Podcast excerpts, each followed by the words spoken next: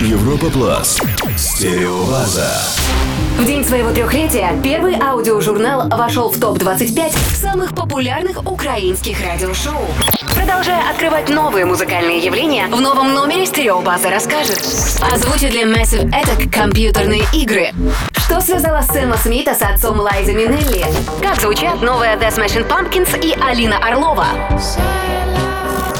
Также радиопремьера нового альбома Селебрин и Элиана Делона. Экс-подельника половины ножа для фрау Мюллер. Услышь первым с первым аудиожурналом «Стереобаза» на радио Европа Плас. Среда и воскресенье 22.00.